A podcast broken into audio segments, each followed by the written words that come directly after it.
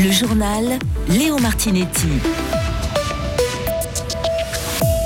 Il est fribourgeois, vert, bilingue et se verrait bien conseiller fédéral. Gérard André annonce sa candidature.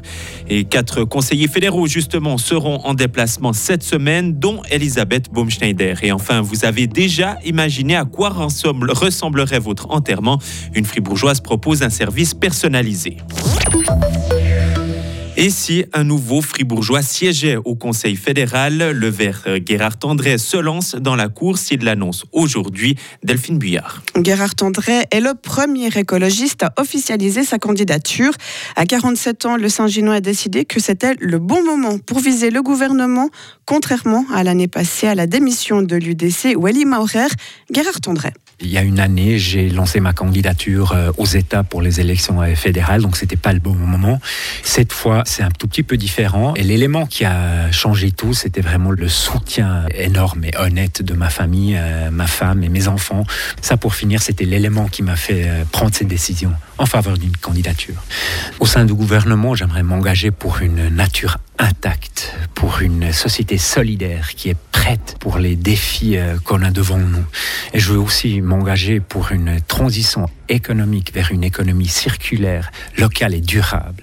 C'est la base pour euh, une bonne vie de notre génération et les générations futures. Les Verts attaqueront un siège PLR lors du renouvellement du Conseil fédéral le 13 décembre. Contrairement à ce que disent les observateurs, Gérard Tendray ne pense pas qu'accéder au gouvernement est mission impossible c'est pas la bonne manière euh, d'y aller parce que vous voyez si nos ancêtres auraient dit c'est impossible de construire ces barrages, de construire les plus longs tunnels euh, du monde, on n'aurait pas vu ces projets. Pour une euh, élection, ça reste la même chose. Pas seulement parce que ça semble être impossible, on va pas se lancer. C'est pas la démocratie, ça fait partie du jeu. Les élections auront lieu le 13 décembre. Rien n'est décidé maintenant et on va y aller. On propose des candidatures sérieuses responsable. Et c'est ce que moi je propose maintenant avec ma candidature. Et puis plusieurs figures du parti ont déjà, elles, renoncé à se porter candidat. On peut notamment citer les noms de la sénatrice genevoise Lisa Amazon ou du président du parti Balthazar Gletli. Le délai pour les candidatures est fixé à ce vendredi. Merci Delphine. Et le ticket officiel des Verts sera présenté le 10 novembre. Elisabeth Baumschneider sera en Grèce dès demain. La conseillère fédérale y restera jusqu'à jeudi pour parler de migration. Elle visitera notamment plusieurs infrastructures à Athènes et sur l'île de Lesbos. Un centre pour réfugiés et requérants d'asile financé par la Suisse sera aussi inauguré dans la capitale grecque. Au total, quatre conseillers fédéraux seront en déplacement cette semaine. Albert Ruchtier se rendra à Londres et Paris. Ignacio Cassis sera au Ghana et Alain Berset se déplacera au Canada. Ils sont descendus dans la rue. 150 employés des rédactions romandes de Tamédia ont manifesté aujourd'hui à Lausanne. Ils ont exprimé leur colère suite aux 28 licenciements annoncés ces derniers jours par l'éditeur alémanique. Une manifestation a également eu lieu à Zurich où 250 employés ont protesté devant le siège de TX Group. Dans l'actualité étrangère, des manifestants ont interrompu aujourd'hui le Congrès américain. Une audition de deux ministres pour une aide supplémentaire à Israël et à l'Ukraine était en cours.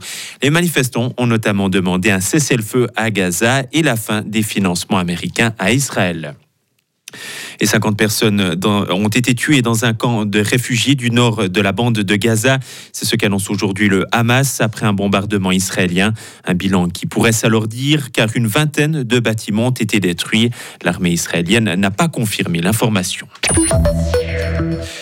Si vous désirez préparer votre propre enterrement, sachez que c'est possible. Vous pouvez opter pour une cérémonie laïque et personnaliser les textes et les musiques pour que cet adieu vous corresponde.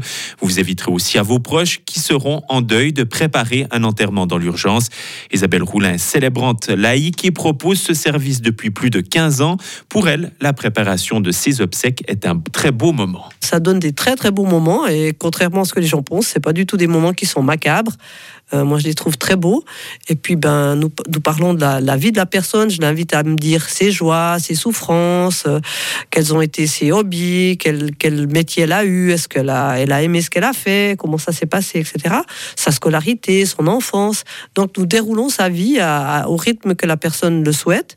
Et puis, ben, moi, je retranscris tout ce qu'elle me dit. Et après, ça donne, euh, ça donne une célébration anticipée euh, que la personne va lire tranquillement chez elle. Souvent, je ne suis, enfin, je ne suis pas là quand elle la, reçoit par mail ou par la poste. Et puis, euh, et puis généralement, les gens me disent qu'il y a une ou deux petites choses à modifier, ce qui est tout à fait normal. Et, et ça donne un document qu'ils remettent ensuite aux pompes funèbres ou qu'ils gardent dans un tiroir chez eux.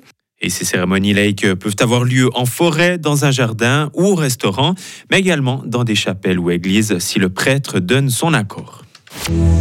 Retrouvez toute l'info sur frappe et frappe.ch. La météo avec Helg Agividier, votre partenaire pour la réparation et maintenance en chauffage, sanitaire et ventilation est là pour vous. Helg.ch Le temps de mercredi, on aura une belle embellie matinale et puis à nouveau quelques pluies en soirée. Des températures euh, toujours comprises entre 3 et 12 degrés. Il fait frais le matin.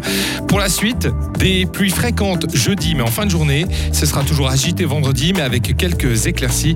On continue à avoir d'ailleurs un week-end euh, avec de la pluie et des nuages.